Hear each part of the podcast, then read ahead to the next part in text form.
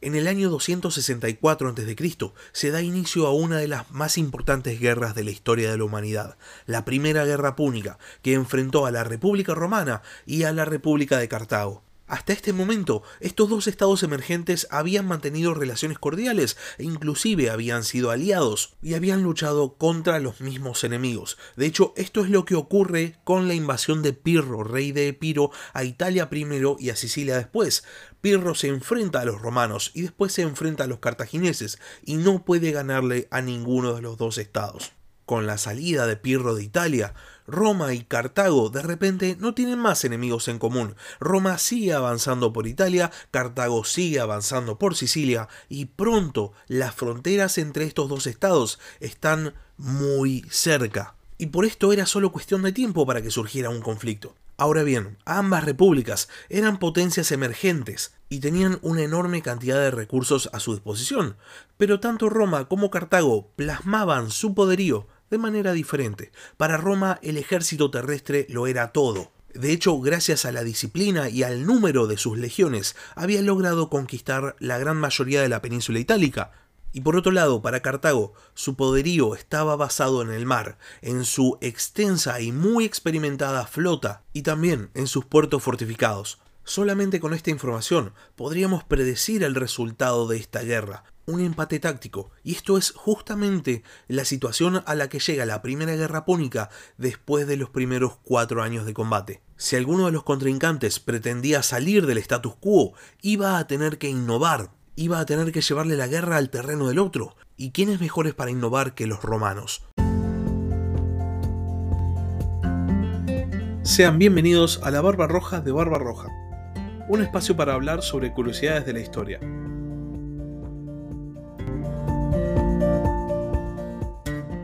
Si hay algo que define a los romanos es su capacidad de innovación, a veces en forma de inventiva, creando cosas que utilizamos hasta hoy en día, y a veces agarrando las ideas de otros y mejorándolas. El tema es que a veces no importa la capacidad de innovación que tengas, no importa la capacidad inventiva que tengas, todo lo que se necesita es un pequeño golpe de suerte. Y esto es lo que le sucede a los romanos en el año 260 a.C.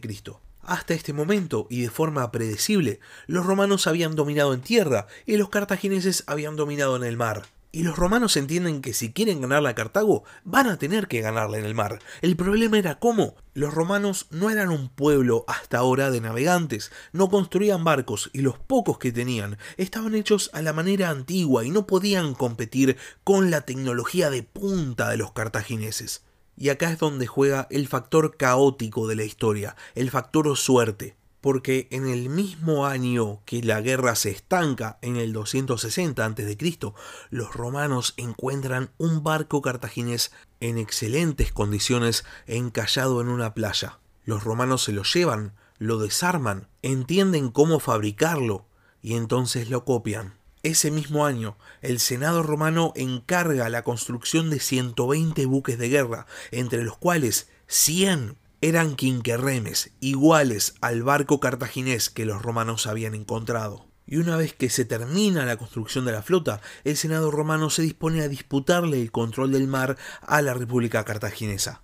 Obviamente oportunidades no iban a faltar, y en ese momento el cónsul Neo Cornelio Escipión decide comandar una flotilla para atacar las islas Eolias en el noreste de Sicilia. Escipión se había enterado de que la ciudad principal de estas islas, Lipari, pretendía liberarse del dominio cartaginés y pasar al bando de Roma. Entonces conduce a su flotilla hacia el puerto de Lipari y entra cómodamente a la ciudad. El problema es que Aníbal Giscón, el principal comandante de las fuerzas cartaginesas, se había enterado del movimiento romano y entonces decide enviar una flotilla de 20 buques con Boodes al mando que llega hasta la ciudad de Lipari y consigue derrotar fácilmente a la flotilla romana. Los romanos tienen que desembarcar, tienen que huir tierra adentro y el cónsul Neo Cornelio Escipión es capturado y cuando finalmente sea liberado va a recibir el apodo de Asina, que significa burra. Bodes no solo logra capturar al cónsul, sino que también se lleva a los barcos romanos, y los cartagineses entienden que si bien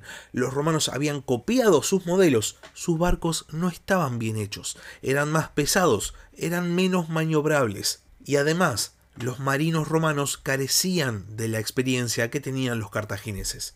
Este primer enfrentamiento entre la flota cartaginesa y la flota romana da lecciones totalmente opuestas a cada uno de los bandos. Los romanos, por un lado, comprenden muy rápidamente que no pueden enviar flotillas a hacer misiones aisladas. Si quieren tener éxito contra Cartago, tienen que utilizar toda su flota. De hecho, podemos ver esto al poco tiempo, cuando la totalidad de la flota romana encuentra a Aníbal Giscón al mando de una flota de 50 barcos que se encontraba explorando y consiguen derrotarlo capturando varios barcos. Y acá está el tema, para los cartagineses, la lección de la batalla de Líparis había sido la opuesta. Los romanos no podían competir con los cartagineses en el mar, tenían barcos mal hechos, tenían tripulaciones sin experiencia. Entonces los cartagineses podían seguir realizando incursiones aisladas. La cuestión es que la innovación romana no frena, y después de este encuentro con Aníbal Giscón, el cónsul romano Cayo Duilio se da cuenta de que los marineros romanos, al no disponer de tiempo suficiente para entrenar, nunca van a estar a la altura realmente de los marineros cartagineses. Y entonces el cónsul piensa, ¿dónde está la fortaleza romana? ¿En qué son mejores los romanos que los cartagineses? En el combate terrestre. El problema es que se estaban enfrentando a los cartagineses en el mar. ¿Cómo poder llevar esa ventaja romana en tierra a las batallas marítimas? La respuesta que encuentra Cayo Duilio es el Corvus, una especie de puente que se enganchaba al otro barco en el momento del impacto. De esta manera los soldados romanos iban a poder cruzar al barco enemigo para pelear cuerpo a cuerpo, donde ellos tenían la ventaja. Y ya con esta innovación instalada, los romanos se encuentran con la flota cartaginesa en Milas. Los cartagineses eran comandados una vez más por Aníbal Giscón y contaban con 130 barcos, un número similar al que tenían los romanos. La cuestión es que cuando Aníbal Giscón divisa a la flota romana, subestima por completo su capacidad de combate y se dirige hacia el enemigo con formación dispersa algo muy extraño para la época que nos da a entender que los cartagineses habían subestimado por completo a los romanos, y en el momento del choque entra el Corvus en acción. De repente los soldados cartagineses tienen que enfrentarse cuerpo a cuerpo contra los soldados romanos, y muy rápidamente la batalla se inclina a favor de Roma. El propio barco de Aníbal Giscón es abordado, y entonces el líder cartaginés huye del combate. La victoria era para Roma y Cartago había perdido 45 barcos. La batalla de Milas produce literalmente un cambio en la marea. Ahora los romanos pueden disputar el dominio del mar a los cartagineses, y esto cambia completamente el balance de fuerzas. En el año 259 a.C., Lucio Cornelio Escipión, otro miembro de la gens Cornelia Escipión, que en este momento era muy prominente, es nombrado cónsul y es enviado a atacar la ciudad de Aleria en Córcega, que consigue tomar, consiguiendo una nueva base de operaciones para los romanos. Ya en este momento podemos ver que los romanos se movían por el mar con mucha mayor libertad, y entonces podían realizar otro tipo de campañas o podían ir a atacar otro tipo de objetivos. La guerra ya no se limitaba solamente a Sicilia sino que se había expandido al resto de las islas controladas por Cartago. De hecho, ese mismo año, la flota romana ataca a una flota cartaginesa, una vez más comandada por Aníbal Giscón, y nuevamente la derrota.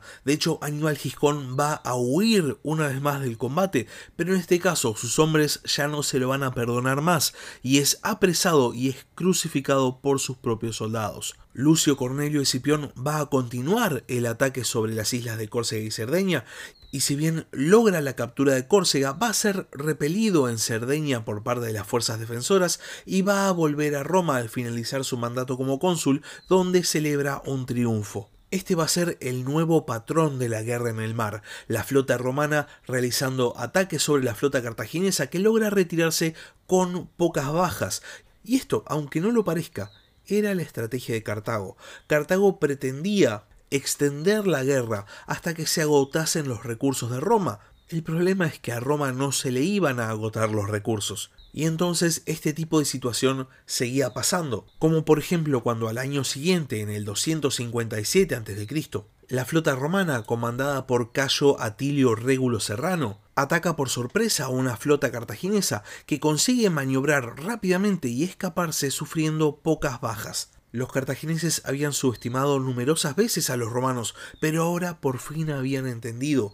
Sí, tal vez ahora en el mar estuviesen siendo un poco superados, pero de todas maneras todavía tenían varias ventajas. La principal de ellas era la diferencia en la construcción de los barcos cartagineses comparativamente con los barcos romanos. Los barcos romanos eran más toscos, mucho más pesados y difíciles de maniobrar. Los barcos cartagineses estaban bien hechos y sus tripulaciones estaban muy bien entrenadas. Entonces, cuando ocurría este tipo de combate, generalmente los cartagineses podían pegar media vuelta e irse, cosa que habían hecho en numerosas oportunidades, cosa que era considerado por los romanos como una victoria, pero para los cartagineses simplemente era parte de su estrategia general. Y entonces, después de tres años de guerra marítima, los romanos entienden la estrategia cartaginesa, entienden que Cartago simplemente está haciendo tiempo, está intentando desgastar a Roma, y que entonces la guerra se va a extender durante muchísimos años, ¿Cuánto tiempo más iba a apoyar la guerra el Senado romano? Los romanos no podían estar pendientes de un posible cambio de aires políticos, tenían que terminar la guerra ya, y entonces llegan a la misma conclusión a la cual habían llegado Agatocles de Siracusa y Pirro de Epiro. Si se quiere derrotar a Cartago, hay que atacar África. El tema es que para llegar a África hay que pasar por encima de la flota cartaginesa. Entonces, los romanos deciden la construcción de una gigantesca flota compuesta de más de 300 buques de guerra y quién sabe qué cantidad de buques de transporte. Y en el año 256 a.C. parten rumbo a África, pero en vez de cruzar directamente desde Italia hasta el norte de África, deciden navegar por la costa de Sicilia, intentando encontrar el punto donde el cruce sea más corto, porque habían partido en épocas de tormenta. Los cartagineses se enteran de este enorme movimiento romano y ellos también deciden juntar una enorme flota y la envían rumbo a Sicilia para que intercepten a la flota romana. De esta manera, las dos flotas se encuentran frente a las costas de Sicilia en el cabo Ecnomo, donde cartagineses y romanos van a protagonizar la batalla naval más grande de toda la historia, porque a los 350 buques romanos y quién sabe qué cantidad de transportes, se suman 330 buques cartagineses, para un total de 680 buques en combate y más de 290.000 soldados. Los cartagineses forman en tres filas, una fila en el centro, una fila a la derecha y una fila en la izquierda en formación diagonal. El centro cartaginés se encontraba liderado por el general Amílcar y la derecha era liderada por Janón el Grande. Por su parte, los romanos habían formado en cuatro filas. Las primeras dos estaban formadas en diagonal hacia el frente, formando una cuña y eran lideradas cada una por uno de los cónsules de ese año, Lucio Manlio Bulson Longo y Marco Atilio Régulo. Detrás de esta cuña estaba formada la tercera fila que estaba protegiendo y remolcando a los buques de transporte y después la cuarta fila formaba detrás protegiendo justamente a los transportes. El combate se inicia con las dos primeras filas romanas en formación de cuña atacando al centro cartaginés de Amílcar, que responde retrocediendo. Los cartagineses habían tomado nota del hecho de que los barcos romanos maniobraban con dificultad, y entonces buscan forzar una apertura en su formación, y la consiguen porque en el momento que las dos líneas romanas persiguen al centro y la línea cartaginesa se retira, la derecha y la izquierda cartaginesa atacan a la tercera y cuarta línea romana, utilizando el hueco que las dos primeras líneas romanas habían dejado. Los buques cartagineses chocan contra los buques romanos de la tercera y cuarta línea, pero no muchos buques son hundidos, para sorpresa de los cartagineses. La pregunta es, ¿por qué? porque los buques romanos eran más toscos, eran más pesados y por ende tenían muchísima más masa. Y esto produce que si bien el ataque cartaginés es un éxito, no tenga el resultado deseado. Mientras esto ocurría,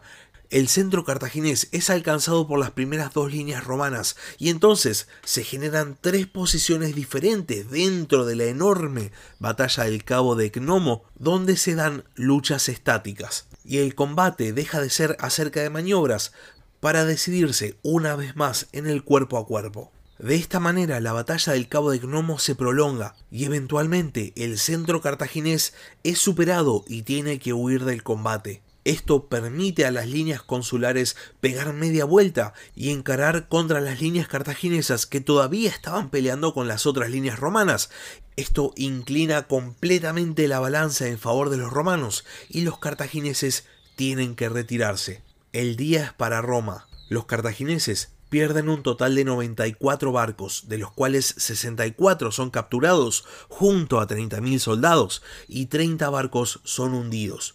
Los romanos, por su parte, pierden 24 barcos que son hundidos y pierden 10.000 hombres. El combate había sido terrible, pero los romanos habían conseguido la victoria. Sin embargo, los cartagineses también habían conseguido su objetivo, impedir que los romanos cruzaran a África. Después de la batalla del Cabo Gnomo, los romanos tienen que desembarcar en Sicilia para reparar su flota. No pueden encarar una invasión en las condiciones en las que quedaron sus barcos. Los cartagineses entienden que tienen el tiempo suficiente para reparar su flota, para estar dispuestos para una nueva defensa, porque los romanos definitivamente van a intentar cruzar. Solo era cuestión de tiempo. Después del combate del Cabo de Gnomo, el cónsul Lucio Manlio Bulsón Longo vuelve a Roma llevando como botín de guerra proas de los buques cartagineses, mientras que el otro cónsul, Marco Atilio Régulo, se quedaba en Sicilia preparando el cruce a África. Y hasta acá llegamos con el capítulo de esta semana. Si el capítulo les gustó, no se olviden de suscribirse al canal, subo capítulos de historia todas las semanas. Si tienen alguna pregunta o si solamente quieren participar, pueden escribirme un comentario en los comentarios de YouTube o pueden mandarme un mail al mail del podcast, la barba roja de barbarroja gmail.com. Por último, si quieren apoyar al podcast, pueden hacerlo mediante Patreon, les dejo el link en la descripción del capítulo o también pueden transformarse en miembros del canal en YouTube. Muchas gracias por haber escuchado y hasta la próxima. Gracias por escuchar La Barba Roja de Barba Roja. Si tenés algún comentario, si tenés alguna pregunta o simplemente tenés algo para decir, podés escribir un comentario en YouTube o bien podés mandar un mail a la barbarroja de barbarroja.gmail.com. Hasta la próxima.